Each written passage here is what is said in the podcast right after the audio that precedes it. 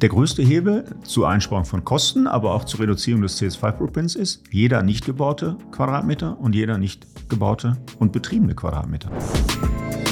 Herzlich willkommen beim Digitalwerk Podcast mit Michel Philipp Marun. Transformation und digitale Erfolgsgeschichten der Handwerks-, Bau- und Immobilienbranche. Leute, ich habe mir den Podcaster eingeladen, wenn es um das Thema Facility Management geht, nämlich Professor Dr. Markus Tomschick. Ich habe kaum einen Menschen erlebt, der so sehr brennt für dieses Thema. Ähm, wir haben darüber gesprochen, warum wir beide Podcast machen, warum wir daran glauben. Und ich habe super viel dazugelernt und ich glaube, ihr werdet es in dieser Folge auch tun. Und zwar, was eigentlich Facility Management ist und bedeutet. Wie groß es volkswirtschaftlich betrachtet auch einfach ist. Also nahezusetzen mit der Automobilindustrie ist hier gefallen. Ich war völlig von den Socken. Ähm, wir haben darüber gesprochen, was so an Innovationen entsteht, aber auch erklärt, was Facility Management bedeutet, welche Innovationen entstanden sind und welche entstehen werden wahrscheinlich. Ähm, wir haben über das Thema natürlich Fachkräftemangel gesprochen. Also einmal, ich würde sagen, ganz einfach ein Rundumschlag, wenn es um Facility Management geht. Und ihr werdet inhaltlich definitiv nicht enttäuscht werden. Also jetzt dranbleiben und das große Facility Management Update bekommen.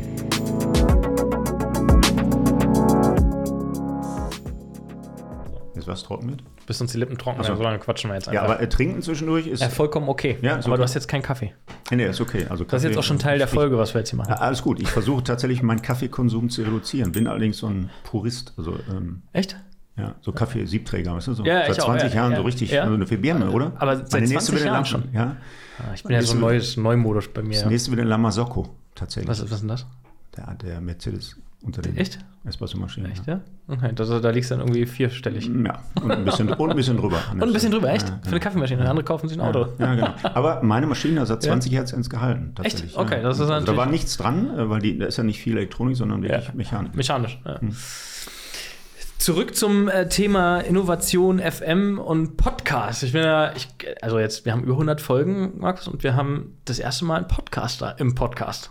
Ja, es wird doch mal Zeit. Ja, genau. Und Ich finde das auch gut, dass wir uns schon die Bälle hin und her geschoben haben im Social Media Ja. und äh, gesagt haben, da kommt was und jetzt, jetzt kommt das auch wirklich. Also für die, die immer die Kommentare lesen, heute gibt es mal so einen Rundumschlag, wie zwei Podcaster und warum die das eigentlich machen. Ähm, und mich interessiert natürlich auch, warum du es machst. Ja. Ja, also lass mal einsteigen. Warum machst du mit Professor Doktor einen Podcast? Ja, in der Tat. Ähm, ich bin ja so ein kleiner Innovationsforscher. Ähm, also schlichter BWLer, so bezeichne ich mich immer. ähm, und äh, beim Sport haben mir meine Söhne tatsächlich den Tipp gegeben, hör doch mal einen Podcast. Damals kann ich das Format auch noch nie so wirklich gut.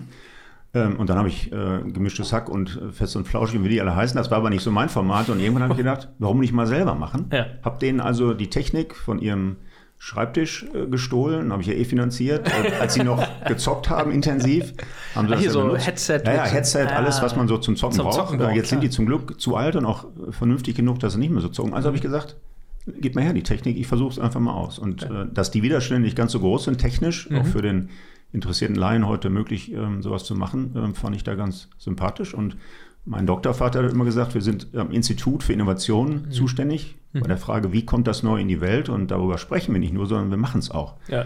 Das hatten- Wir hatten ja auch Spin-Aus mit, mit, mit Consulting-Firmen und so, wo wir tatsächlich Innovationen umgesetzt haben, Mhm. zumindest Firmen begleitet haben. Und dann so einen Podcast zu machen, ist, glaube ich, nicht so ein Riesenschritt. Aber es war ein kleines Hobby am Anfang Ja. und mittlerweile äh, tatsächlich etabliert. Ich habe schon 115 Folgen, Michel. Ja, äh, aber wir sind fast auf Augenhöhe. also, wir sind fast auf das- Augenhöhe. wir- Ich gebe mir Mühe, dass wir 115 haben. Also wenn ich alle zusammenkrame, dann kommen wir da auf Augenhöhe. Naja, Spaß. Aber ähm, was war denn der, der Motor für dich? Also jetzt hast du die Technik geklaut von deinen Kindern. Ne? Das, aber was, was war der Antrieb, der Motor? Warum braucht es einen Podcast, wenn deine Söhne gesagt haben, jetzt Papa, mach mal gemischtes Hack nur in, in cool für die, für die B2B-Branche? Ja, genau. Cool, glauben, Sie- ist das nicht. Also für meine Söhne ist das nicht cool, das Thema zumindest nicht. Aber ich glaube, eine Branche, in der ich mich ja nun bewege, ich Ja. bin tatsächlich als schlichter Beweller in diese FM- und Immobilienszene reingerutscht. Ähm, da tut sich ja in der Tat schon ein bisschen was. Also Ja. äh, manche sagen, und da gehöre ich sicher noch zu, dass wir äh, gewisse Beharrungskräfte haben in dieser Branche. Aber es gibt da einen dynamischen Rand und so begrüße ich auch immer meine Interviewpartner mit, ich begrüße ähm, Erwin Stuttgart eben aus dem dynamischen Rand der Branche. Ähm, weil da passiert ein bisschen was. Und das zu porträtieren, das auch ein Stück weit zu flankieren, da neue Themen zu bringen und das der breiten Masse zugänglich zu machen, fand ich äh, lohnenswertes Thema. Und dann habe ich das mal gestartet. Wann bist du, wann hast du angefangen damit? Äh, ja, vor knapp fünf Jahren. Vor fünf Jahren. Also vor der Pandemie. Die Ja, Pandemie hat okay. in der Tat auch einen kleinen, Boost. eine kleine, ja, nee, eine kleine Delle gegeben. Eine Delle? Also, ja, Was? ich vermute, dass Was? die, äh, dass die äh, tatsächlich so die, die das im Auto, auf der Autofahrt, so wie Ja. ich auch meinen Konsum ein bisschen eingestellt habe, weil Ja. Homeoffice, Lockdown dazu geführt hat, dass ich gar kein Auto mehr benutzt habe äh, und dann auch keinen Podcast mehr gehört habe. Okay. Ähm, aber das hat sich wieder gegeben. Also ich bin nach, ähm, ich bin äh, tatsächlich ähm, wieder auf dem Niveau vor der Pandemie angekommen und noch ein bisschen mehr. Das ist, das ist gut, dass es gewachsen ist. Äh, Okay, krass, weil also ich bin ja Kind der, äh, der Podcast-Stunde mit, mit Pandemiebeginn quasi, wo Ja. ich gesagt habe, ich möchte gerne irgendwie den Leuten mein Netzwerk zur Verfügung stellen. Wie kann man das irgendwie machen? Ähm, wie kann man mit Leuten auch Gespräche dokumentieren, um zu sagen, Mensch, an den kommt jetzt nicht jeder ran äh, und hat jetzt nicht vielleicht jeder Mhm. das Netzwerk. Und mit der Pandemie war das für mich so der Moment, wo ich gesagt habe, Mensch, jetzt haben wir keine Messen mehr, jetzt treffen wir uns alle nicht mehr, jetzt hören wir, müssen wir dem anderen viel mehr zuhören äh, auf, Mhm. Ja. auf Audio. Äh, Das, war, Okay. das war der Grund tatsächlich vor Ja, das ist der Jahren. Grund. Ja, ich war damals ja noch ein bisschen naiv und habe gedacht, wir haben so 800, 900 Vollzeitstudierende gehabt und ich hätte 800, 900 Abonnenten. Also es war schon mal ein ganz guter Start. Ja. Das war aber äh, tatsächlich sehr naiv, weil die Studierenden gucken mich mit großen Augen an und da sind ein paar Interessierte, Ja, aber ja. dann fragen die, ist das klausurrelevant? Ich sage, nein, okay, dann Okay, dann halt nicht. hören wir eben weiter gemischtes Hack. Ne? Also, das ist leider die Realität und ich glaube, ich habe nicht anders studiert. Also, Okay, in der Vorlesung bei dir dann. ja, ja, also na, na, ich meine, als ich damals studiert habe, habe ich meinem Professor auch nicht alle seine Hobbys dann nochmal abgenommen und äh, Ja. Aber wobei, du bringst ja schon relevanten Content auch raus. Also zum, vielleicht mal so ein bisschen zum Format. Also Ja. ähm, InnoFM, für die, die jetzt nicht an der Stimme schon erkannt haben, mit welchem gigantischen Podcast ich hier heute zusammensitze, du bist einfach so der Podcast, finde ich, für, wenn es um Innovation im FM, also Facility Management Bereich geht. Ja. Und mittlerweile sage ich FM und Immo, also Immobilie, ne? also weil dann doch der eine oder andere Interviewpartner gar nicht weiß, wie FM geschrieben wird, aber aus der Immobilienbranche kommt. Das ist ja immer noch so ein Stück weit erklärungsbedürftig. Ja. Ne? Ähm, Wie das auch zusammenhängt. Genau, wie Äh, das also- zusammenhängt. Ähm, Und ja, da sind äh, ganz illustre äh, Interviewpartner mittlerweile dabei. Ne? Wen, wen lädst du so ein, also dass man mal so ein Gefühl kriegt? ähm, ja, wir haben ja schon gemeinsame Interviewpartner Ja, gehabt. unserem ein, zwei ne? Der Wolf. Adloch von der, Ja. von der Usman Group. Ja, äh, glaub, der- Grüße gehen raus an ja, Wolf, die, ja. die Grüße gehen raus. Ich habe tatsächlich äh, letzte Woche eine Folge finalisiert, die in 14 Tagen rauskommt. Okay. Ähm, also ungefähr zeitgleich mit unserer wahrscheinlich, ne, wenn ich die Ja. Planung richtig verstanden habe. Ähm, und da sind CEOs ähm, der großen Dienstleister, da sind große Corporates dabei, da sind Mhm. äh, genauso aber Startups.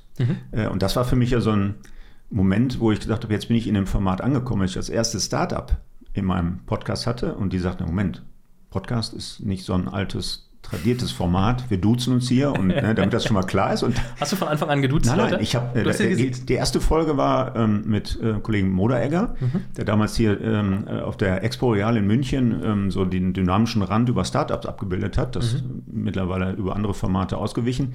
Äh, und den habe ich noch gesiezt. Also heute duzen wir uns natürlich, Ja, ja. aber die ersten waren tatsächlich die Startups, die gesagt haben, ey Tomzik, äh, das ist hier nicht üblich. Ne? Also wir in der Startup-Szene sowieso nicht und dann so ein Podcast, da müssen wir uns duzen. Und ich sage, ja klar, Okay. da bin ich äh, ganz aufgeschlossen. Und heute fordern das die auf C-Level tatsächlich bei mir an. Entschuldigung, wir kennen uns zwar noch nicht, das war eine Kaltakquise, aber können wir uns auch duzen. Und das ist mir sehr Ja, sympathisch. ja finde ich auch. Also das ändert ja nichts daran, dass man immer hochprofessionell bleibt. Ich glaube, da können wir auch Genau. mal so eine Tür aufbrechen hier in der Folge. Ähm, weil wir duzen ja auch unsere, unsere Gäste. Und am Anfang war das auch komisch zu sagen, Mensch, da hast jetzt irgendwie jemanden, der leitet ein Unternehmen mit 20, 20 Milliarden Euro und der stockkonservativ und dann sagst du dann, du. Und dann sagst du, was bitte? Wie? Ja, wobei mich gar nicht davon abhält, jemanden zu duzen, wenn er 20 Milliarden Umsatz macht. Ne? Aber ähm, wenn ich den noch nie kennengelernt habe, in Präsenz, das heißt, äh, noch nie irgendwie Möglichkeit hatte, Kontakt mit ihm aufzunehmen und dann nach so einer Kaltakquise dann zu duzen, das äh, kostet mich immer noch ein Stück weit Überwindung, Wie, wie, wie machst du das? Schreibst erst per Sie an und dann per Du ja, in der? Tat, meistens. Ja? Meistens, wenn es also wirklich über E-Mail geht Ja. äh, oder LinkedIn, Ja. dann wird erst gesiezt und dann würde ich irgendwie sagen, übrigens, was ich noch sagen wollte, ne, folgendes. Und wenn man irgendwo auf einer Tagung jemanden trifft oder äh, in anderen Kontexten, dann wird direkt das Du Ja, das Du, ja. Ja, ah, okay. Bei uns ist, also bei, bei LinkedIn habe ich mir angewöhnt, ich schreibe einfach per Du an, weil Mhm. dann habe ich einfach nicht diese Barriere, äh, das irgendwie noch erklären zu müssen, sondern sage halt so, Mensch, hier. Und wenn es daran schon scheitert, dann soll der Podcast auch gar nicht stattfinden. ja, genau. Das ist so meine, äh, mein Ansatz gewesen. Äh, Mhm. Aber ja, ähm, ist schon, schon ein lustiges Thema gewesen. Ähm, aber zurück zum Professor Doktor. Also du hast keinen Spaß Professor und Doktortitel, Mhm. sondern äh, du hast wirklich äh, was Wissenschaftliches auch. Neben dem Podcast machst du auch noch was Richtiges. Ja, ja, genau. Ja, was Richtiges. Ähm, also mein Vater wird das nochmal anders definieren, weil ich habe mal was Richtiges gelernt. Also Was hast du mal gelernt? Gelernter Groß- und Außenhändler, Stahlricht äh, Fachrichtung Stahl. Echt? Ja, ich bin, habe mal was Richtiges Echt? gelernt. Was Richtiges, also richtig was Richtiges. zum ja. Anfassen. Ja, war dann auch eine Zeit lang bei einem äh, Unternehmen MacBrooks Exhibitions. Die Mhm. haben in London und England Messen organisiert. Studiert, da war ich auch einen kleinen Exkurs. Und irgendwann habe ich dann gesagt, okay, Studium ist vielleicht doch nicht so verkehrt. Und bin dann ehrlich gesagt wie ein Zufall, also wie Jungfrau zum Kinde, zu dem Studium gekommen, ähm, nach der Ausbildung. Ich wollte an sich gar nicht studieren. Ich bin, mhm. wir nennen die heute Studienpioniere. Also mein Vater kommt aus dem Handwerk. Mhm. Studium war überhaupt nicht auf, auf der Agenda. Ja. Durch Zufälle bin ich dann da reingehüpft. Äh, durch Zufall habe ich mein Geld, äh, nein, nicht, nicht, durch Zufall, ich musste mein Studium selbst finanzieren mit einem schönen Job und bin dann in einem Institut angefangen, wo ich Grafiken gemacht habe. Mhm. Und als ich im Grafikdesign? Nein, ich habe wirklich nur die Abbildung gemacht. Ach so, ne? also okay. Also für Veröffentlichen und ah, so. Okay. Das war so, also früher hat man kopiert und dann hat man ja. irgendwann Veröffentlichung gemacht, äh, Abbildung gemacht. Und als ich dann fertig war und ähm, das Diplom in der Tasche hatte, hat mich der damalige Geschäftsführer gefragt, ob ich da nicht bleiben wolle in diesem Institut. Und da bin ich dann geblieben, habe Forschungsprojekte geleitet, habe dann nachher auch ein paar Jahre dieses Institut als Geschäftsführer leiten dürfen, das Institut für angewandte Innovationsforschung, IAI an der mhm. Uni Bochum. Und da bin ich heute noch mit verwandelt an der mhm. Stelle, weil das eben äh, immer noch versucht, den Status quo ähm, ein Stück weit zu begleiten äh, oder den Weg der Transformation ein Stück weit zu begleiten. Mhm. Und da bin ich forschungsseitig tatsächlich immer noch aufgehangen. Was, was ist denn so dein, dein Alltag? Also was, was macht man da? Wie kann man sich das vorstellen? Ja, ähm, der Alltag, also mein Alltag ist, das muss ich jetzt zunächst vorwegschieben, ne, damit mein Dienstherr das auch äh, abhakt. Ich bin natürlich mit, mit meinem ersten Hut Professor und habe meine Lehrverpflichtung, klar, aber ja. es gibt ja auch ein Nebentätigkeitsrecht und ja. es gibt auch tatsächlich die Aufforderung und den Wunsch, dass man sich noch mhm. jenseits der Lehrverpflichtung bewegt. Mhm. Und dann mache ich ein bisschen Beratung, dann mache ich ein bisschen äh, Firmenbetreuung, dann mache ich aber auch Projekte. Ähm, mhm. Ich habe zum Beispiel, das letzte Forschungsprojekt war in der Region der Westfälischen Hochschule in Gelsenkirchen, wo wir für den Minister Pink war, in Nordrhein-Westfalen, ähm, einen digitalen Zwilling eine Hochschule erstellt haben. Also wir haben mhm. das ganze Thema erstmal ein Stück weit empirisch gewichtet und mhm. dann tatsächlich auch mit einem Navis-Trolley, auch ein Interviewpartner, meines Podcasts, ähm, haben wir dann den digitalen Zwilling der Hochschule erstellt und mhm. das mit Studenten zusammen im Auftrag von Ministerien und das sind genauso Projekte im Auftrag ähm, von Unternehmen. Also wir haben zum Beispiel mit Wolf Halloch ja. jetzt ein empirisches Projekt abgeschlossen mhm. zu der Dienstleistung der Zukunft. Das okay. war das Thema. Ähm, das habe ich auch mit Studierenden integriert, aber im Grunde okay. ein Projekt, was neben der Hochschule läuft, also äh, forschungsseitig aufgehängt. Ist das schon veröffentlicht? Kann man schon drüber reden? Ja, in 14 Tagen kannst du drüber reden, ja. weil die, die, Ergebnisse tatsächlich jetzt in der äh, neuen Podcast-Folge erstmalig ähm, quasi. Also wir können heute schon drüber reden, weil unsere Folge ja. wird später ausgestrahlt. Ist er so? Ist ja, dann kommen wir, dann kommen wir die ersten Okay, was, was, ist, was ist so, also was ist das Thema? Wie sieht die Zukunft aus? Ja, die Zukunft, ähm, ich sage immer, die muss man sich natürlich ein Stück weit selbst erschließen. Ne? Es mhm. bringt wenig über Benchmarking-Studien oder Berater, sich die Zukunft vorlesen zu lassen und ja. dann landen alle wie Lemmige auf dem gleichen überbesetzten Marktfeldern. Aber wenn man mal fragt, die Kunden und die potenziellen Kunden eines, eines solchen Dienstleisters, dann sind das natürlich Themen ne, wie Beratungsangebote rund um Mobilität, dann sind das Themen äh, rund um die Digitalisierung, dann sind das auch Themen äh, und Supportbedarfe rund um das Thema ESG, ne, diese Non-Financial Reporting. Pflichten, die jetzt allen Unternehmen äh, kurz vor der Tür stehen. Mhm. Das sind alles Themen, da, da, kann man ein Stück weit konkretisieren, wo da genau der Bedarf ist und dann kann man das mit der empirischen Gewichtung in seine strategische Überlegung mit einfließen lassen. Mhm. Und das haben wir jetzt tatsächlich exemplarisch in einem sehr mhm. schicken Projekt auch mit Studierenden umgesetzt. Hey Leute, hier nochmal ein Hinweis in eigener Sache. Und zwar könnt ihr uns jetzt folgen auf YouTube. Und zwar auf zwei Kanälen. Einmal auf dem Digitalwerk-Kanal. Hier findet ihr alles rund um die Gäste, um die Podcast-Gäste. Wir drehen an verschiedensten Orten. Also ihr könnt noch näher dran sein an dem, was wir tun und an den Gästen vor allem. Also super spannend. Auch die Events, die wir machen neuerdings. Auch ein ganz großes Thema. Es sind ziemlich geile Videos, die daraus entstehen.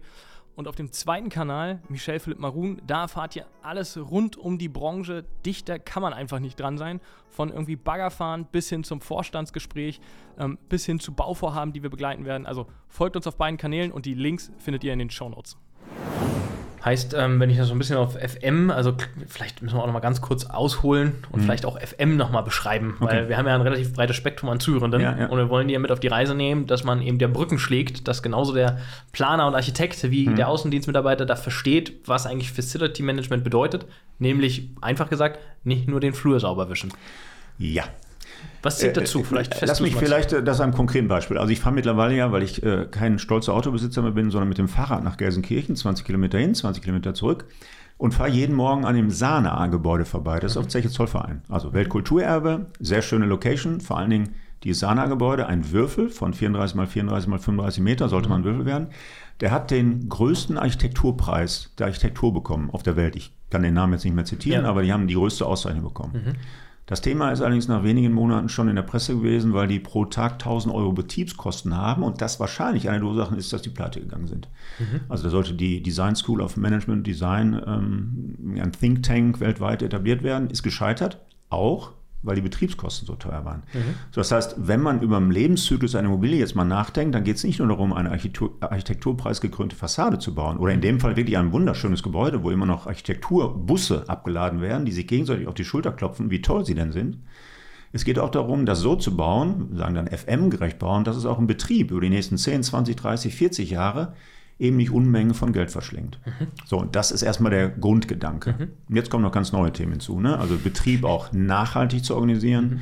dass wir eben den unglaublich großen CO2-Footprint der Immobilienwirtschaft reduzieren. Da ist nämlich nur ungefähr 50 Prozent im Bau, sondern auch nachher im Betrieb über die Jahrzehnte. Und das sind dann die Stellehebel, die, die der FM da versucht äh, anzugehen. Das heißt, ja, du sagst Brücken bauen.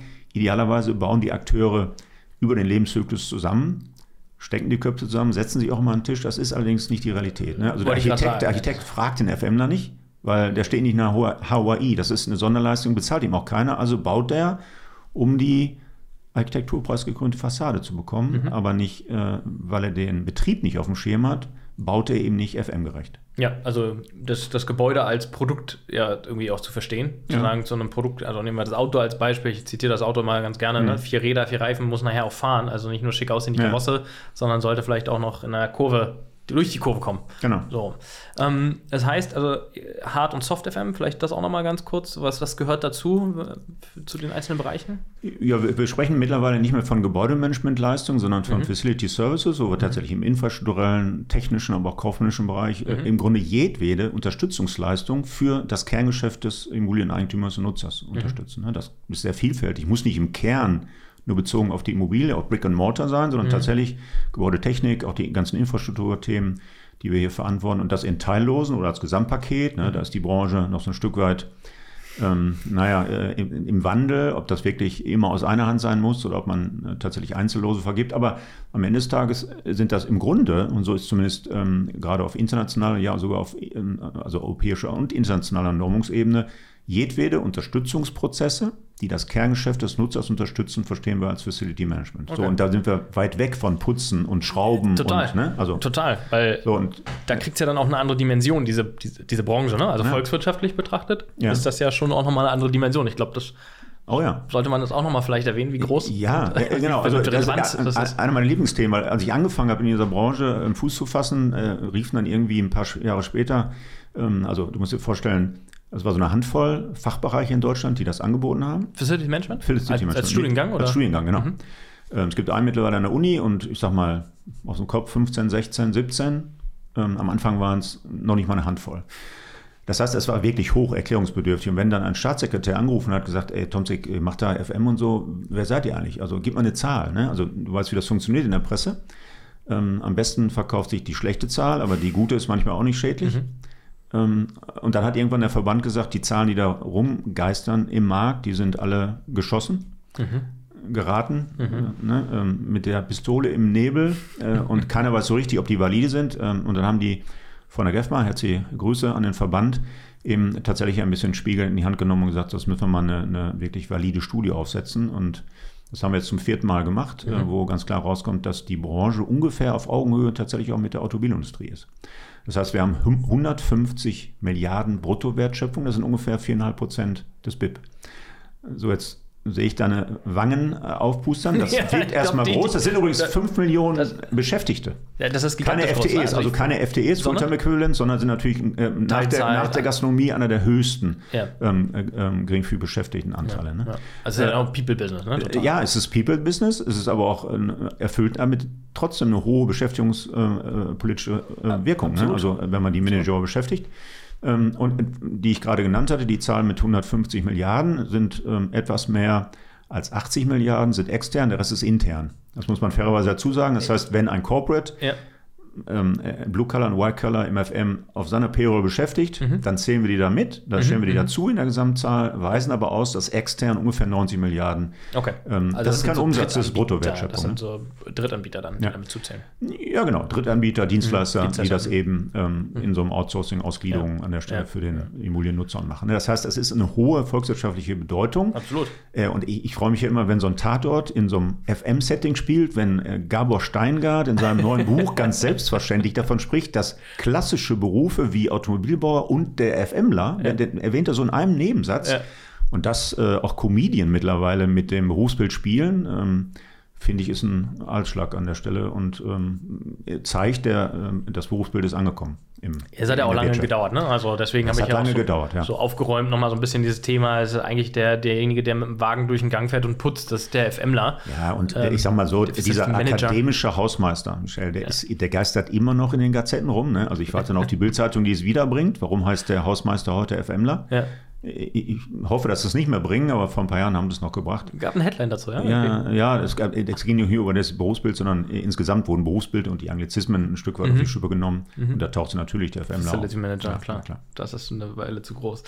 Ähm, okay, das heißt, aber wenn wir ja schon bei dem Thema Mensch sind, dann ist die Frage, wir haben gerade gesagt, das ist ein People-Business. Mhm. Das heißt, wir haben ja, ja eine Einschränkung auch an Wachstum, weil wir sehen ja Talente am Markt, ganz große Herausforderungen in allen mhm. Branchen. Lass uns auf den FM-Markt gucken.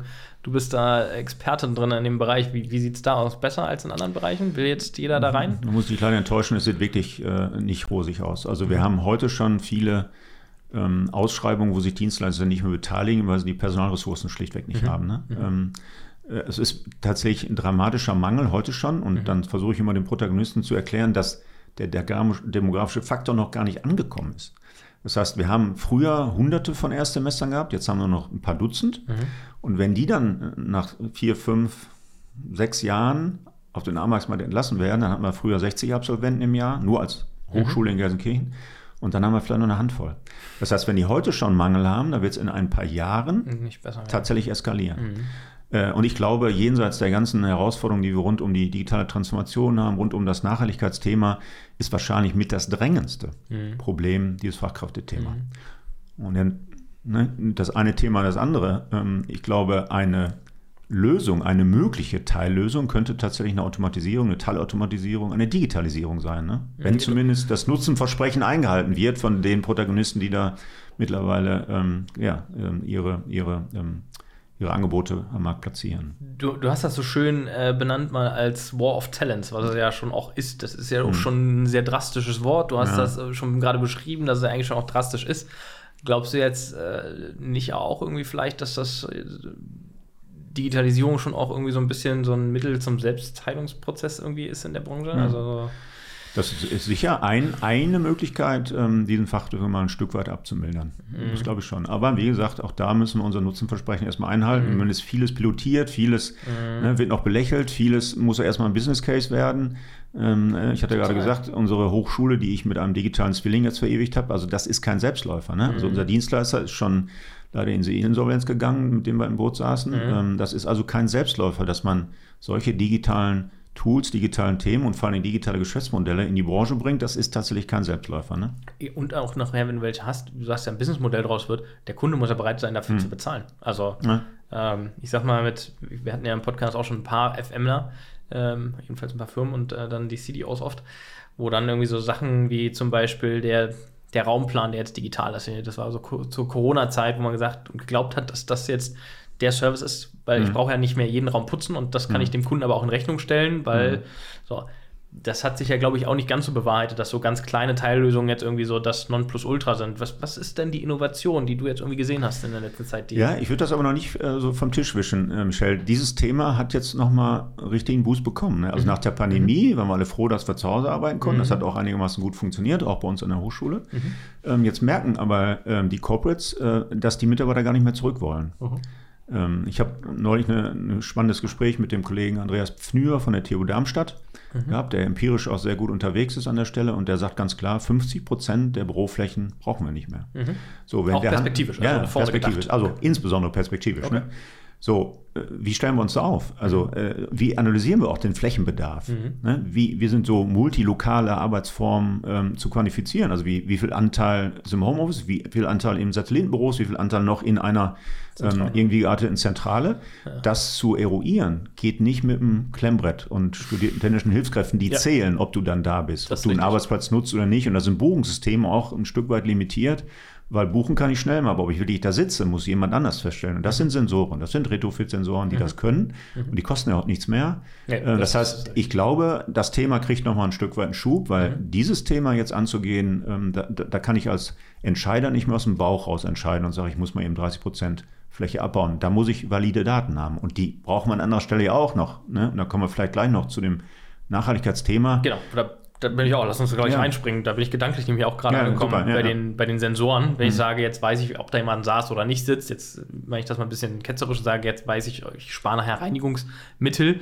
weil ich den Tisch nicht äh, und, und, Zeit, weil ich den Tisch nicht sauber machen muss, da saß heute keiner. So. Mhm. Ähm, aber der eigentliche Effekt, also der richtig große Effekt wahrscheinlich oder größere Hebel, ist ja dann, wenn ich sage, da muss kein Licht an sein. Ähm, nee, da muss keine weiter. Klimaanlage an sein. so, wo geht es noch weiter hin? Noch weiter. Genau der größte Hebel zur Einsparung von Kosten, aber mhm. auch zur Reduzierung des CS5-Footprints ist jeder nicht gebaute Quadratmeter und jeder nicht gebaute und betriebene Quadratmeter. Das, das heißt, im Bestand ja. geht es jetzt um Umnutzung. Mhm. Im Bestand geht es jetzt darum, wenn wir wirklich die Flächen reduzieren. Was machen wir jetzt damit? Bauen wir da Wohnungen raus? Mhm. Bauen wir da Altenheime raus? Also ne, ja, die Frage der Umnutzung ja. ist jetzt sehr, sehr äh, deutlich auf dem Tisch und da sind auch so Themen wie Bauen im Bestand jetzt ganz anders auf der Agenda. Ne? Also ich habe gestern mir eine sehr ähm, äh, pfiffigen, interessanten Dame von den Architekten for Future hier aus Berlin, mhm. Initiative, mhm. ähm, mit der wir einen äh, Workshop gemacht haben. Und ja, da, das Thema jetzt auf die Agenda zu bringen und nicht nur uns feiern zu lassen für den Neubau, sondern wirklich mal intelligent im Bestand mhm. und damit auch den höchst, größeren Hebel zur Reduzierung des äh, CO2-Footprints wirklich umzulegen, sprich graue Energie. Und das ganze Thema nicht nur Strom ansparen, LEDs haben wir schon, das Thema ja. ist mehr oder weniger ja. abgefrühstückt, aber wirklich mal Flächen mhm. zu reduzieren um den größeren Hebel umzulegen, da haben wir noch ein Stück Weg vor der Strecke. Und das müssen wir analysieren. Und da äh, greift die Digitalisierung mhm. mit dem Thema ähm, Nachhaltigkeit, ESG lässt grüßen, ne, ein Stück weit zusammen. absolut, absolut. Was hast denn du für Themen dann gesehen, wenn wir über Flächen, also wir haben ja gigantisch tausende Millionen Quadratmeter an Büroflächen, die nicht mhm. genutzt werden tagtäglich ja. und auch nicht mehr benutzt werden in der Zukunft vielleicht. Ähm, hast du ein spannendes Konzept im Kopf, was du gesehen hast, wie so eine Fläche umgenutzt wird schon? Gibt's da ja, es gibt, wir haben jetzt gerade, also ich komme aus Essen, meine Heimatstadt, da sind die ehemaligen ähm, Karstadt, wie ist der Konzern zum Schluss, in der Benko dann äh, Karstadt Quelle? Signa Quelle, Kaufhof? Nee, ja, äh, Kaufhof, Kaufhof Quelle Kaufhof, oder so, Kaufhof ja. Karstadt Quelle, irgendwie so einen ja, äh, Namen haben die ja dann nachher zusammengepackt, ne? Also Signa war ja nur der Shareholder. Der Shareholder, genau. Ähm, die haben äh, diese alte, äh, find, äh, mitten in der zentralen Innenstadt von Essen eben umgewidmet ähm, in kombinierte Büros, Wohnen, Einzelhandel und so weiter. Mhm. Ne? Also ein großes ähm, einen großen Ankermieter ersetzt durch ein wirklich vielfältiges Viel Konzept, was mhm. auf der Expo vorgestellt wurde. Ist aber nur eine Möglichkeit. Mhm. Ne? Mhm. Ähm, am Ende des Tages ähm, geht es vor allen Dingen darum, da jetzt ähm, die Innenstädte wieder attraktiv zu machen. Da haben wir, glaube ich, mhm. auch ein Riesenthema jetzt. Ne? Also wollen die Leute innenstadtnah leben? Wollen sie nicht im Moment. Im Moment ziehen sie aus, äh, einfach nur aus Finanzierungsgründen raus. Ja. Äh, und da müssen wir uns als Corporate jetzt wirklich ähm, viele, viele innovative und interessante Konzepte überlegen, damit die Fläche wieder attraktiv wird. Mhm, da habe ich da aber noch andere Probleme ins Grüne zu ziehen. Da habe ich dann keinen Empfang mehr, gerade so Berlin prädestiniert. Ja, ne? ja, ja, ja, Andere Herausforderung, da, da, da geht Homeoffice nicht mehr. Da ist schon äh, rattenschwarz dran, ne? aber ich glaube, da ist jetzt ein bisschen Druck auf dem Kessel. Also mhm. das ist jetzt ein Thema, wo wir großen Handlungsbedarf haben und ich sage immer als schlichter Innovationsforscher, der größte Treiber für Veränderungen ist nicht die Einsicht der Menschen, sondern der Handel, Handlungsdruck von außen. Das ist ein bisschen schade, aber wenn ja, der Druck da ist, dann bewegen wir uns. Das ganze Leben ist ein Anreizsystem und an der Stelle, ob das Regulierungssystem Druck vorgibt, wie beim Thema ESG jetzt zumindest versucht, oder ob der Markt einen Druck vorgibt, oder ob äh, ein Real Estate-Verantwortlicher morgens durch seine Immobilien geht und sagt, hier sitzt ja gar keiner mehr. Und ich habe früher über eine Quote von 0,8, 0,9 nachgedacht und hatte früher 1,2. Und jetzt reicht 0,3 und ja. es bleiben immer noch Büros frei. So, ja. dieser Handlungsdruck wächst. Ja, absolut. Und äh, damit, glaube ich, äh, ist ein Stück weit mehr Druck auf dem Kessel. Was glaubst du denn, was jetzt als nächstes dann passiert? Also jetzt haben ja diese App, hat ja eigentlich jeder große Facility-Dienstleister auch mhm. implementiert und für sich irgendwie Ausbaustufe A bis Z entwickelt. Was, was passiert denn da jetzt als nächstes an Innovationen, die dann daraus resultieren? Wir haben jetzt Sensoren überall, wir haben, ja, Dreso hat hier nicht weit von, wo wir jetzt gerade beide sitzen, den Cube, den am mhm. Hauptbahnhof, die, die schon mal ausgestiegen ja. sind, war mal im modernste Europa, äh, mhm. Gebäude Europas ja. gebaut, ne? von Leitsensoren, wo fahre ich hin, wo gehe ich hin, wo geht Licht an. War es das jetzt oder was kommt jetzt so in so einem Gebäudemanagement dann so als nächstes? Naja, erstmal äh, war es das technologisch, das mhm. funktioniert. Mhm. Das ist schon mal gut. Jetzt müssen wir, ja, äh, jetzt, jetzt müssen wir es aber in die weite Masse tragen. Ich hatte gerade so ein bisschen die Dimension angedeutet. Ne? Da sind also ungefähr drei Billionen ähm, Euro Wert an Immobilien, die wir bewirtschaften. Mhm. Ne? Also wir haben insgesamt lass mich jetzt nicht äh, lügen, ich glaube 17 Billionen Immobilienwert in Deutschland. Und den Teil, also wir machen ja die ganzen Wohnimmobilien, Einzel Einfamilienhäuser und so im RFM-Bereich gar nicht, aber ja.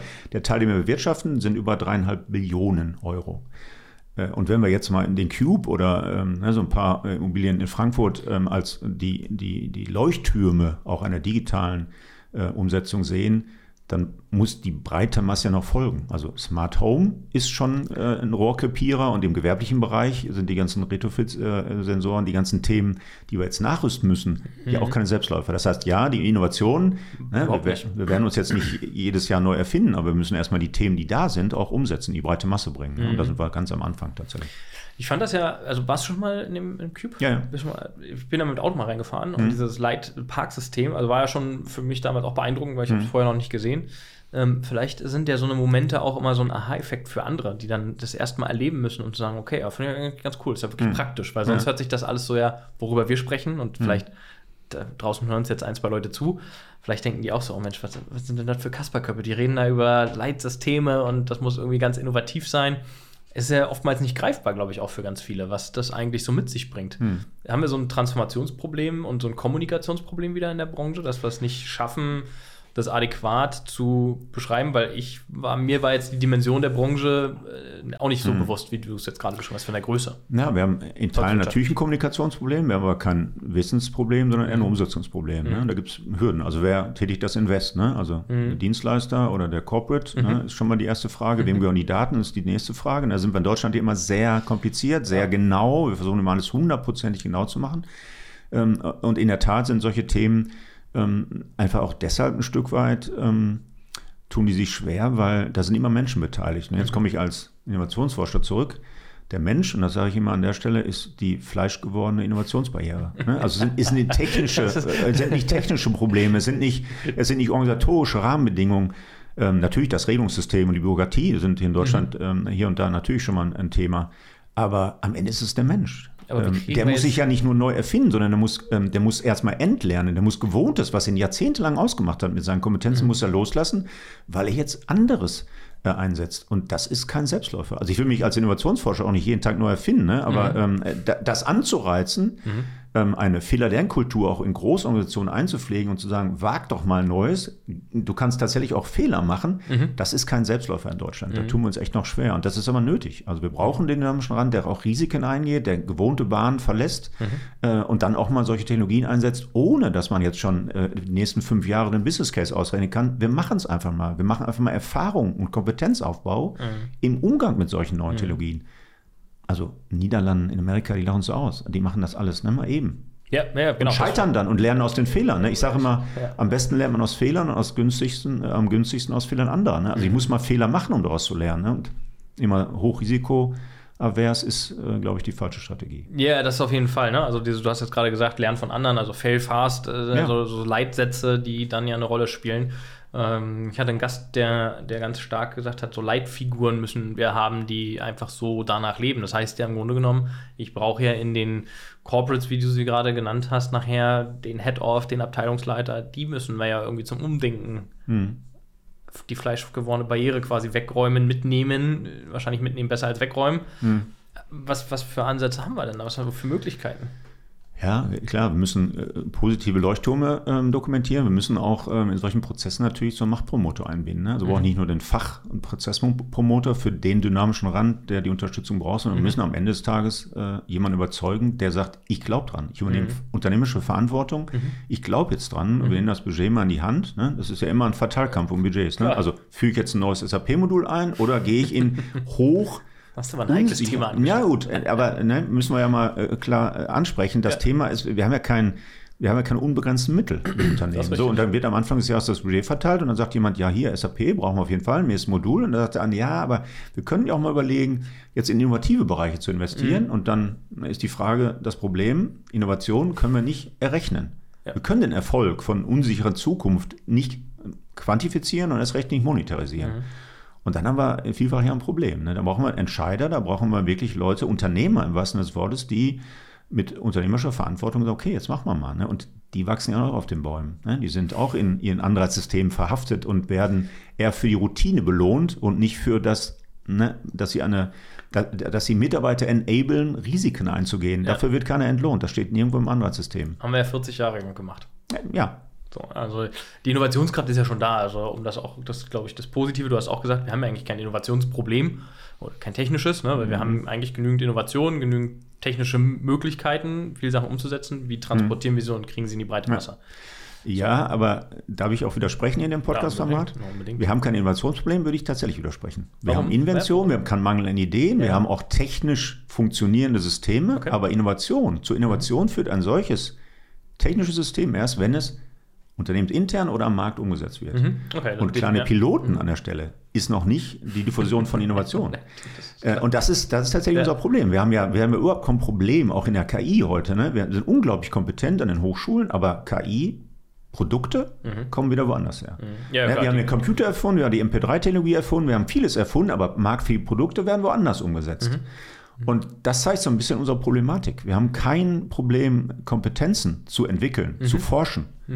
Mhm. Invention nennen wir das im mhm. akademischen Sinne. Okay. Aber die Invention, äh, die Innovation, das heißt, die, das Geld in Ideen zu transformieren, da sind wir super. Mhm. Auch die KI-Forschung zum Beispiel, da mhm. sind wir auf einem wirklich international guten Stand. Aber die Ideen dann wieder in Geld zu transferieren, in marktfähige Produkte, da tun wir uns sehr schwer. Das heißt, das wir haben ein Innovationsproblem.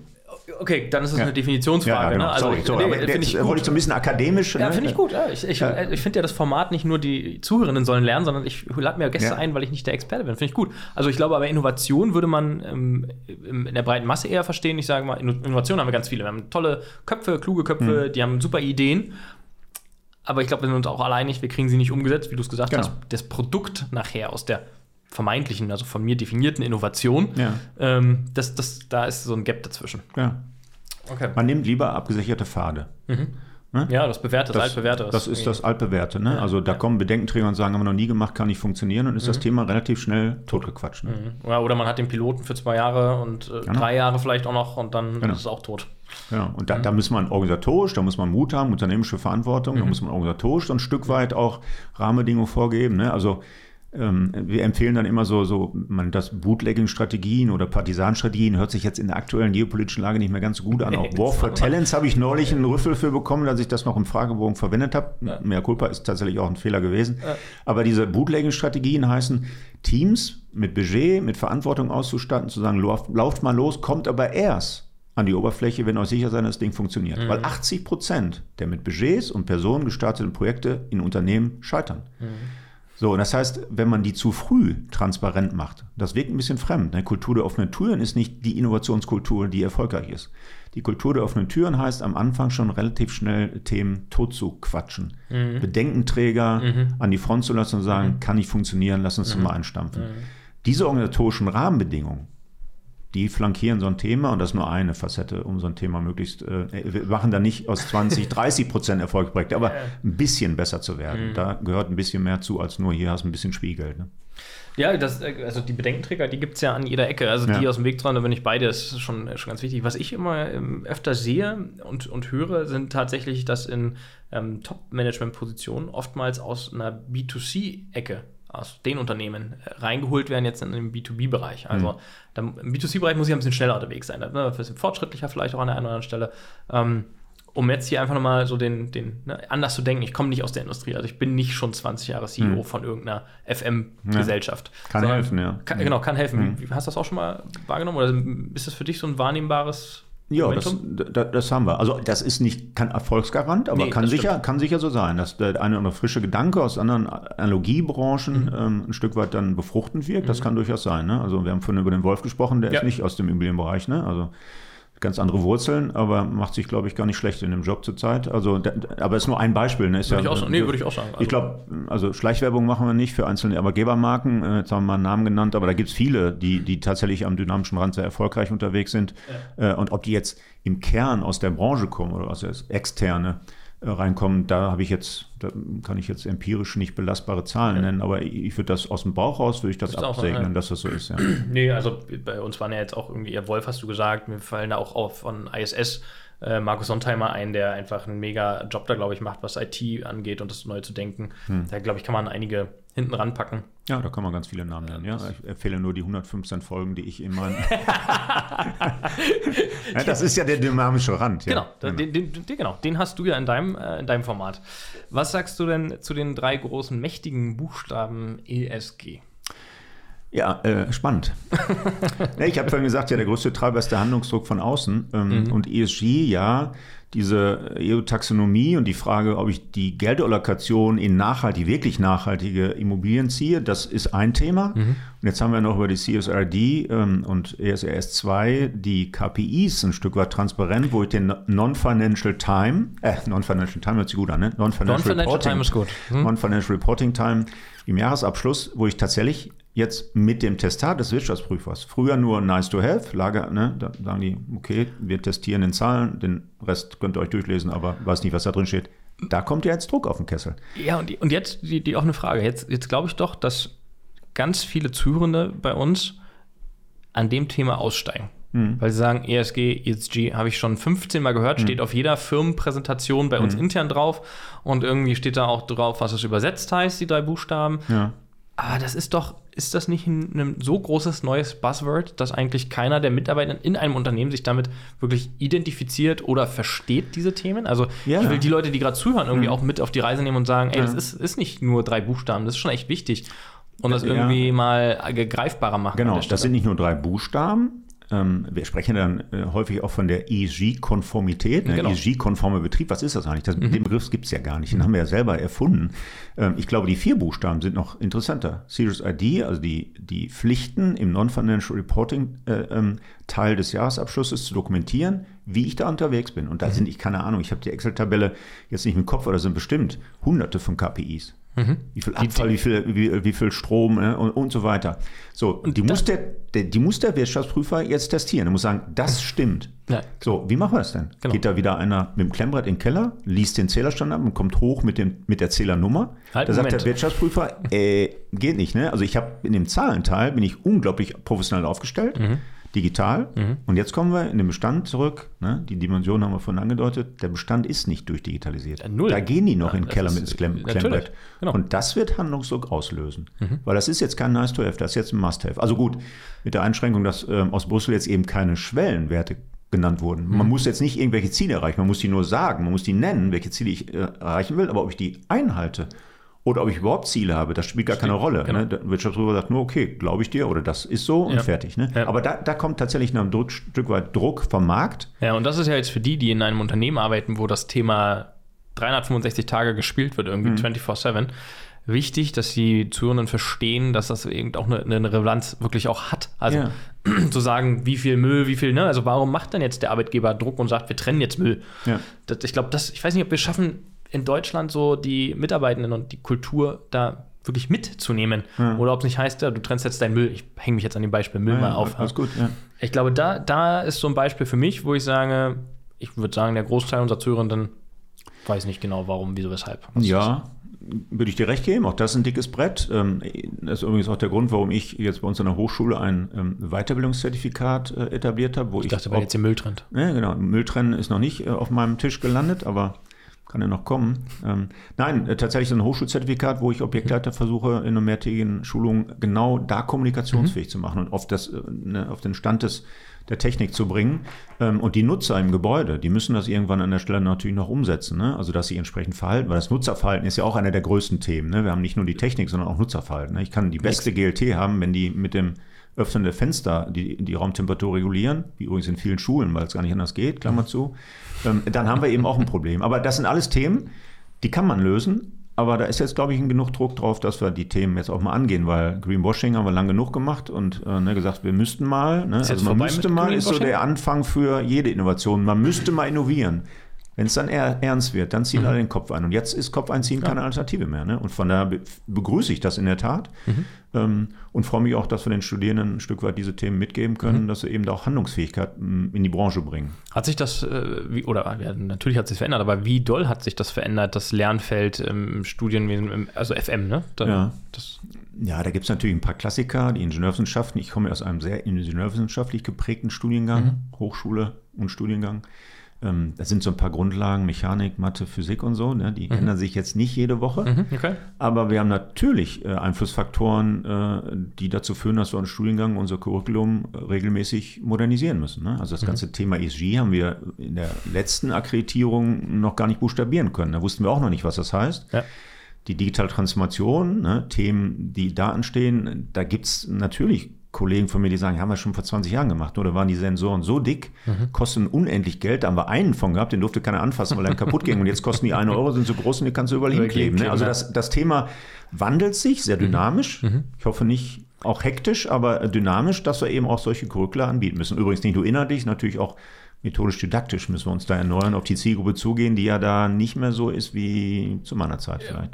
Wollte ich gerade sagen, was ist denn jetzt die größte Herausforderung denn dabei, wenn wir jetzt beim Hochschulthema angekommen ja, sind? Die größte Herausforderung ist tatsächlich die quantitative Ecke. Ne? Also mhm. wir müssen Leute interessieren für die Branche, für die mhm. Themen, weil wir konkurrieren ne? mit mit was konkurriert Branchen, halt? Ja, mit, im Grunde mit allen Branchen. Also guck dir meine Söhne an, keiner von den dreien äh, denkt nur im Ansatz daran, in so eine FM-Branche zu gehen. Ne? Okay. Jetzt können sie sagen, habe ich ja bei meinem Vater lange genug gesehen und so ist nicht besonders sexy, sagen die aber gar nicht. Nur also da sind junge Menschen, wenn die in Berlin-Grünheide den neuen Tesla vom Band rollen mhm. und ich habe den designt und stehe mit dem Einstecktuch daneben und lasse mich im Scheinwerferlicht feiern, ist das deutlich sexy, mehr sexy als einer, der die Unterstützungsprozesse hinter dem Band organisiert hat, dass überhaupt der, der Wagen da runterrollt, aber der mhm. steht nicht im Scheinwerferlicht. Mhm. mhm. Äh, und diesen Wandel, ne, die Relevanz, den Beitrag zur eigentlichen Wertschöpfung jenseits eines Kostenreduzierungsthemas, Steigerung der, der Nachhaltigkeit ist ja schon auf einem anderen Level ja. von der Relevanz her. Ähm, aber wir haben so viele Themen, die wir auf der Agenda haben. Äh, wir leisten auch einen Beitrag äh, zur, zur Sicherung der Beschäftigungsfähigkeit der Mitarbeiter, weil New Work lebt auch von Arbeitsumgebung. Mhm. Sick-Billing-Syndrom lässt grüßen und die Frage, äh, ne, also das hat der Andreas Fnür sehr eindrucksvoll bestätigt, ähm, Mitarbeiterzufriedenheit ist der beste Freund der Produktivität. Mhm. Und die kommt auch zustande durch einen Wohlfühlfaktor. Es geht nicht um Altruisten den ganzen Tag streicheln und sagen, ne, wir haben euch lieb, die müssen performen. Mhm. Aber am Ende des Tages sind solche Umgebungsbedingungen, die wir ja gestalten, auch ausschlaggebend dafür, wie sie performen, wie die langfristig beschäftigungsfähig bleiben und so weiter. Das sind Themen, die müssen wir viel mehr ins Bewusstsein der Politik, der Entscheider bringen, äh, um den Wertschöpfungsbeitrag, den Beitrag des FMs tatsächlich zu dokumentieren. Haben wir, oder habt ihr euch damit schon mal beschäftigt, ähm, Thema Vier-Tage-Woche? Also du hast gerade gesagt, wie motiviere ich Leute? Mhm. Ne? Ähm, mit wem konkurrieren wir denn auch in der Branche? Mhm. Jetzt ist das ein People-Business. Ähm, sicherlich gibt es ab einer Etage, wo man studiert haben muss, um da, was weiß ich, mittlere Management ja, zu sein. Ja. Können die jetzt alle vier Tage machen? Können die jetzt Homeoffice alle machen? Ja, Was sind so da, Themen? Das ist ein ganz spannendes Thema. Also ich mache übrigens eine Vier-Tage-Woche. Ne? Mhm. Frage mich nicht warum, aber im Hochschulgesetz steht, ich muss der Hochschule an vier Tagen zur Verfügung stehen. Also ich mache also Echt? quasi schon immer, ja, ich mache schon immer eine Vier-Tage-Woche. Ich weiß nie, woran es liegt. Wahrscheinlich an dieser Nebentätigkeit. Ne? Ja. Also ich soll und muss, soll ja was nebenbei machen, aber ja. Scherz beiseite. Ich habe so Gespräche mit unseren, mit unseren Absolventen tatsächlich, die ich, die ich führe, die, mhm. die sagen die dann, wir haben einen Arbeitgebermarkt, äh, Arbeitnehmermarkt. Mhm. Das heißt, die Unternehmen bewerben sich heute bei unseren Absolventen, nicht umgekehrt. Mhm. Das ist Fakt. Das mhm. wissen alle, das ist angekommen, auch wenn manche Köpfe das äh, noch schwer verarbeiten. Mhm. Jetzt sagen die aber, äh, ich will ja gar nicht mehr fünf Tage arbeiten, mir reicht ja auch vier. Mhm. Aber bitte davon zwei Homeoffice-Tage. Bei vollen Bezügen. Also ja, ja nee, muss gar nicht voll Bezüge sein. Okay. Also Geld, ja, ist auch wichtig, aber mir reichen vier Tage und so. Meine Lebenspartnerin, mein Lebenspartner arbeitet ja auch und vier Tage reichen mir, zwei Tage Homeoffice. Mhm. Dann sage ich diesen Studenten, ja, das, das, kann eine Option sein. Es gibt möglicherweise Unternehmen, die darauf eingehen, aber überleg mal, ob das nicht der größte Karrierekiller ist. Du bist nur zwei Tage im Büro, das Onboarding ist echt schwierig und wenn du deinen Chef nie mal in der Kaffeeküche sitzt, nie mal im Fahrstuhl siehst, nie mal so Netzwerken informell mitbekommst, mhm dann hast du nicht das eigene Netzwerk, was so wichtig ist, brauche ich dir nicht erzählen. Netzwerk ist schon ein, ein Fund. Das A und, o. und dann hast du eben auch dieses ganze implizite Wissen nicht, mhm. was über ein Teams-Meeting nicht äh, synthetisiert werden kann. Mhm.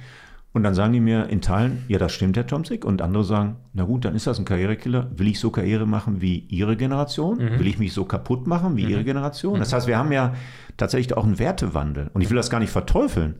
Aber da müssen die Unternehmen tatsächlich Antworten darauf finden. Ne? Ob diese Vier-Tage-Woche, die die IG Metall fordert, für alle Bereiche so sinnvoll ist, das kann ich nicht beurteilen, volkswirtschaftlich. Aber im Einzelnen halte ich es zumindest am Anfang für den Karriereeinstieg für die denkbar schlechteste Option. Und zwar mhm. für Unternehmen und Mitarbeiter gemeinsam. Mhm. Ist das nicht sogar, also wir haben ja viel Wissen im Kopf von den alten Hasen, Ja. Ist es nicht so, dass, dass ich einfach auch das Wissen gar nicht mitkriege, also gar nicht mhm. nur wegen Karriere, ja, sondern ich suche mir ja im besten Fall einen Beruf aus, den ich mit Passion und Leidenschaft nachgehe. Mhm. Muss jetzt nicht mein Hobby werden, aber wo ich sage, mich stört das nicht, vier oder fünf Tage zu arbeiten.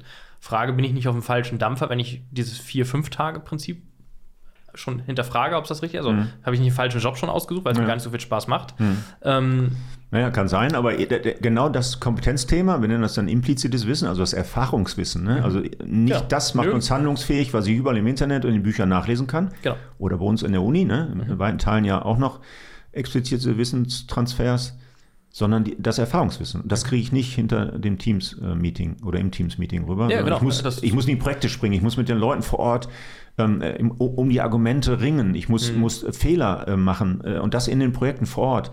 Das heißt, es gibt natürlich einen Arbeitsanteil, den ich äh, konzentriert zu Hause im Homeoffice machen kann. Mhm. Den muss ich austarieren, ist auch abhängig von Branche, abhängig von mhm. Profil, vom Berufsbild und von dem tatsächlichen Stellenprofil. Aber zwei Tage nur anwesend zu sein, halte ich insgesamt mhm. für sehr kritisch.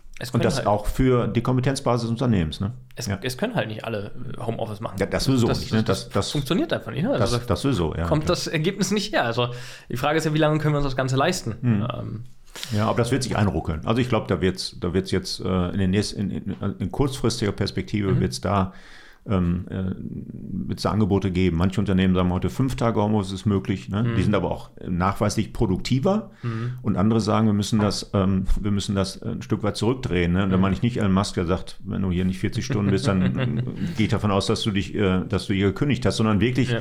eine ehrliche Analyse, mhm. was für die Arbeitsthemen, die da anstehen, an der mhm. Stelle die bessere Variante ist in diesen multilokalen Arbeitsformen. Was mich ja sehr bewegt aus meiner Historie sind ja schon immer Plattformen gewesen. Mhm. Ähm, Plattform ist ja ein sehr vielfältiges Wort, sehr, sehr breit ja. gefächert. Was, was heißt denn das in, für die, für die FM-Branche Plattformmodell? Ja, äh, ich glaube anderthalb, zwei Jahre, da habe ich auch gesagt, das wird das große Big Thing auch mhm. im FM sein, weil ich zumindest kein Gegenargument habe, warum nicht diese Plattformisierung auch bei uns im, im, im, mhm. in der Branche ankommen soll. Jetzt ich will nicht sagen, ich ruder zurück, aber zumindest ähm, zeigt sie noch nicht so die wirklich äh, gute, erfolgreiche. Aber hast du eine ne? Antwort ne? gefunden oder eine Teilantwort schon? Ja, ähm, da sind eben noch nicht die großen Player. Ähm, also die eigenen Protagonisten aus der Branche werden es nicht hinkriegen. Mhm. Alleine auch zum, ne, ist ein margenschwaches Geschäft, da werden die keinen, also ne, wir kennen ja Schindler, die haben die haben jetzt so mit Building Minds die 150 Millionen Anschubfinanzierung in die Hand genommen, aber so richtig viel gehört habe ich von denen jetzt auch noch nicht. Nicht ähm, wahrnehmbar jedenfalls. Ne, also nicht, ja, wahrnehmbar. Ne, wir sehen sie überall, aber die sind halt sehr rege unterwegs, aber jetzt ja. im Markt, sage ich mal. Ja. Ne? Ähm, ich bin immer ziemlich sicher, dass da irgendwann so ein Big Elephant kommt, der sagt, mhm. am Anfang mache ich B2C, ne, so ein mhm. Nest Labs-Thema äh, von Google, ne, mhm. 3,2 Milliarden und jetzt Plattformisierung. Ne? Mhm. Versicherungslizenz in London und jetzt gucken wir mal, wo wir da so die IoT-Themen zusammenbinden. Wenn die im B2C-Bereich da ihre Erfahrung aufgebaut haben, die Dimensionen sind im B2B kleiner, aber dann werden ja. die auch kommen. Also das ist meine Prognose, die kommen mhm. irgendwann. Mhm. Wer das macht, kann ich nicht sagen, aber es kommen Leute, die so einen Plattformansatz machen, weil diese ganzen Technologien funktionieren. Mhm. Heute mache ich einen 5, manchmal sogar wie bei der Telekom, ISS, einen 10-Jahres-Auftrag mhm. und wenn irgendwas kaputt geht, dann habe ich ein Leistungsverzeichnis und dann kommt der Wartungsmonteur. Technisch ist das überhaupt kein Problem. Wenn irgendwo hier äh, im Berliner Olympiastadion das Flutlicht ausfällt, wenn Deutschland jetzt gegen die Türkei spielt, ähm, dann kann die Sensorik einem irgendwie gearteten ähm, ähm, Wartungsmonteur, der gerade hier in der Nähe rumfährt, der mhm. auf einer Plattform liegt und sagt, was er kann, an der Stelle, der vielleicht eine, eine, eine Kalkulation hinterlegt hat, was das kosten würde, mhm. das wird versteigert im Internet an den meistbietenden, der gerade Ressourcen frei hat, der gerade in der Nähe ist. Ja. Der geht, geht ähm, äh, auf, in das Stadion rein, ist ortsunkundig, wir haben aber den digitalen Zwilling, ne, den ich an der Hochschule sogar erstellt habe. Das heißt, es ist kein, keine Rocket Science mehr, ja. wenn so ein schlichter Beweller das umsetzen kann. Der repariert das Thema mhm. und geht raus und das, die Smart Contract liegt in der Blockchain und die Fakturierung, das Geld ist schon auf dem Konto, bevor er wieder in seinem Monteursfahrzeug sitzt. Das, so, das geht mhm. ja technisch. Das kann Science Fiction, Klar. das geht technisch. Ja, so, und ja. das geht über eine Plattform. Wer die aber baut, mhm. Kann ich nicht sagen. Nur die wird kommen. Da, da bin ich fest von überzeugt. Mhm. Die wird kommen. Ob das jetzt ein SAP ist oder andere große ähm, aus Deutschland oder internationale Player, die irgendwann äh, den Braten riechen und sagen, da ist noch Potenzial. Mhm. Das kann ich, wenn ich das wüsste, würde ich woanders ganz viel Geld verdienen. Dann wäre ich Marktaugur und wäre Hellseher. Ich dachte, du baust die schon. Ja, ich, ich versuche das, aber braucht meine Frau, und meine Kinder, nee, ist noch nicht so weit. Tag. Ja, genau, ja, die, der eine freie Tag. Aber der reicht noch nicht zum Hellsehen. Das äh, muss ich immer wieder leidvoll feststellen. Tatsächlich ist das aber Das- äh, ein Thema, diese Plattformansätze. Weil, Ähm, das ne? Thema ist ein bisschen runtergegangen. Also Mhm. ich würde sagen, mit der Pandemie war das ja, Ja, genau. in, in allen Industrien und Branchen so, ne? Ja. Plattform werden kommen, wird zentralisiert und äh, Mhm. geht nicht mehr anders. Jetzt sind wir ja so ein bisschen davon weggekommen. Jedenfalls ist dieses Wort nicht mehr so in ganz aller Munde, meiner, mein Gefühl. Das nach. ist auch meine, meine Wahrnehmung. Da sind andere Themen, die jetzt, äh, ne, wie KI, ChatGP hat uns immer richtig ja- ähm, aufgezeigt, dass da was passiert. Mhm. Würde ich aber sagen, kann man integrieren in solche Plattformen. Ne? Also, Total. ähm, das, ja, das, das ist nicht mehr wegzudenken. Und äh, wie gesagt, ich kenne kein Gegenargument, warum man nicht irgendwann solche Plattformansätze umsetzen sollte. Mhm. Glaubst du, das ist so ein, also jetzt gibt es hast du SAP und andere große Firmen, Mhm. technische Anbieter, Softwareanbieter genannt. Ähm, traust du es einem Unternehmen zu? Wir haben ja jetzt Verkäufe von großen FM-Dienstleistern gesehen, Mhm. Apleona mit Mhm. Gegenbauer. Da wird ja auch noch einiges passieren, dass jemand so groß ist, dass er es spielt und sagt, meine Kompetenz erweitere ich um solch eine Ja. Plattform vielleicht auch. Ja, kann ich mir durchaus vorstellen, Mhm. klar. Ja. Also das sind schon andere Dimensionen. Ne? Da werden die kleinen Mittelständler, äh, also wir sind ja sehr, sehr heterogen, wir sind sehr, sehr divers aufgestellt in dieser Branche. Das ist der kleine Handwerker, ne? der auch in deinem Podcast-Format äh, äh, Relevanz hat und einen verdienten Platz bekommt, Ja. bis hin zu einem Konzern, der ein paar hunderttausend Mitarbeiter hat. Ja. Der kleine, der Mittelständler wird es nicht stemmen. Ne? Vielleicht über Verbände, vielleicht über in irgendeiner Form eine kollaborative Struktur, aber Mhm. am Ende es irgendeiner sein, der ein bisschen Spielgeld überhaupt. Und das sind wahrscheinlich dann die Big Elephants aus dem Silicon Valley oder ähnliche, Mhm. äh, die sagen, okay, dann nimm doch mal drei Milliarden und spiel doch mal Plattform. Mhm. Und wenn es scheitert, ja, so what?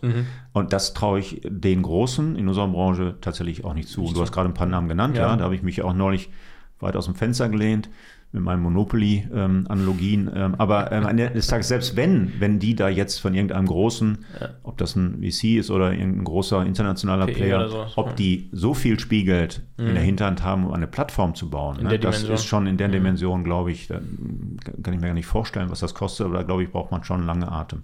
Ja. Ja, du brauchst einen langen Atem. Ich weiß nicht, ob man jetzt äh, drei, drei Milliarden braucht dafür oder, Nee. oder 250 Millionen oder so, um zu starten. Ich glaube, du brauchst so einen strategischen Engel. Deswegen denke ich immer so ein bisschen, ob es dann doch irgendwann mal einer wagt, ähm, vielleicht sogar in so einem Joint Venture. Also ich sag Mhm. mal, ja, es, nehmen wir einmal SAP, nehmen wir die mal in den Mund und nehmen wir die, die neue Gruppe ISS oder Ja. wer sich da formt quasi gerade. Und die beide bauen das halt quasi, um eben die ganze Fragmentierung der kleinen Handwerker, Man in the Van, damit reinzuholen und zu Ja. sagen, so, ne, wir bieten an von, wie du sagst, das Licht ist ausgefallen oder eben auch äh, Facility klassisch im Sinne von Reinigung oder ähnliche Sachen darüber zu spielen. Naja, das bleibt ja People's Business. Die Frage nur, wie wird Ja. der Prozess organisiert. Ne? Ja, und ja, genau. es gibt, äh, vorhin gerade angesprochen, die Building Minds mit, ähm, mit ähm, ja, hilf mir mal schnell. Ähm, Das muss passen.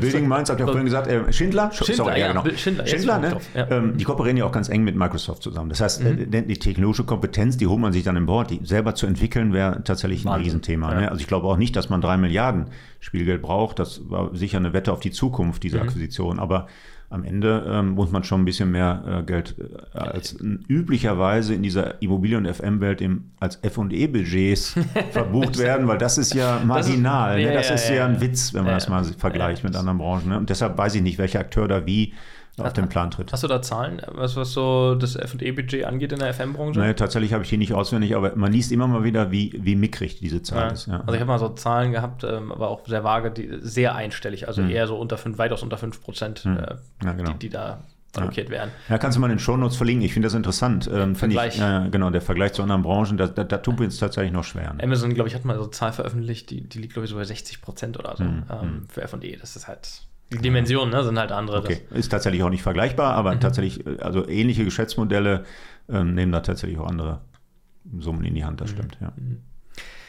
Ich danke dir einfach für dieses grandiose FM-Update und so mal von Podcaster zu Podcaster gesprochen zu haben. Ähm, ich fand das sehr, sehr authentisch, sehr sympathisch, mal ein bisschen Einblicke in deinen Podcast zu bekommen und wie, was dich so motiviert und antreibt. Ja, ich danke dir, Michelle. Das war sehr, sehr spannend, interessant, äh, auch mal auf der anderen Seite des Mikros zu sitzen und vor allen Dingen mit der Kamera, ne, von der Kamera beobachtet zu werden, ist schon nochmal ein anderes Setting, muss man Ja. ja sagen. Ne? Und es würde mich tatsächlich freuen, wenn wir ähm, ähm, kurzfristig, mittelfristig mal so das eine oder andere Format ähm, äh, andenken, weil ich glaube, ähm, de deine Zielgruppe, meine Zielgruppe ist tatsächlich ja nicht nur konkurrieren, sondern das, da gibt es da gibt's tatsächlich über den Lebenszyklus äh, spannende Themen, die man sicher hier und da mal gemeinsam ähm, thematisieren kann. bin ja mal ein großer Freund davon, äh, die Community so ein bisschen mit einzubinden. Also das heißt, wenn ihr zuhört oder zuguckt, dann lasst doch einfach mal in den Kommentaren da oder schreibt uns, wie wichtig euch, euch FM-Themen sind und damit nicht nur Facility Management im klassischen Sinne, sondern all das, was wir heute mit Markus thematisiert haben, ob das euch interessiert, weil dann setzen wir uns zusammen bei einem Bier und überlegen mal, was da nochmal so eine Schippe drauf geht und welche Inhalte wichtig sind. Ja, genau. Dann bringe ich mal ein leckeres Stauder mit nach Berlin, dann wissen Das wir. ist super. Ein ehrliches Bier. Ehrlich, dann gibt es mal ein ehrliches Bier. Also, okay. ihr solltet das jetzt unbedingt da lassen, weil dann gibt es das ehrliche Bier für mich. Wunderbar. Danke. Bis nächste Woche. Ciao. Danke.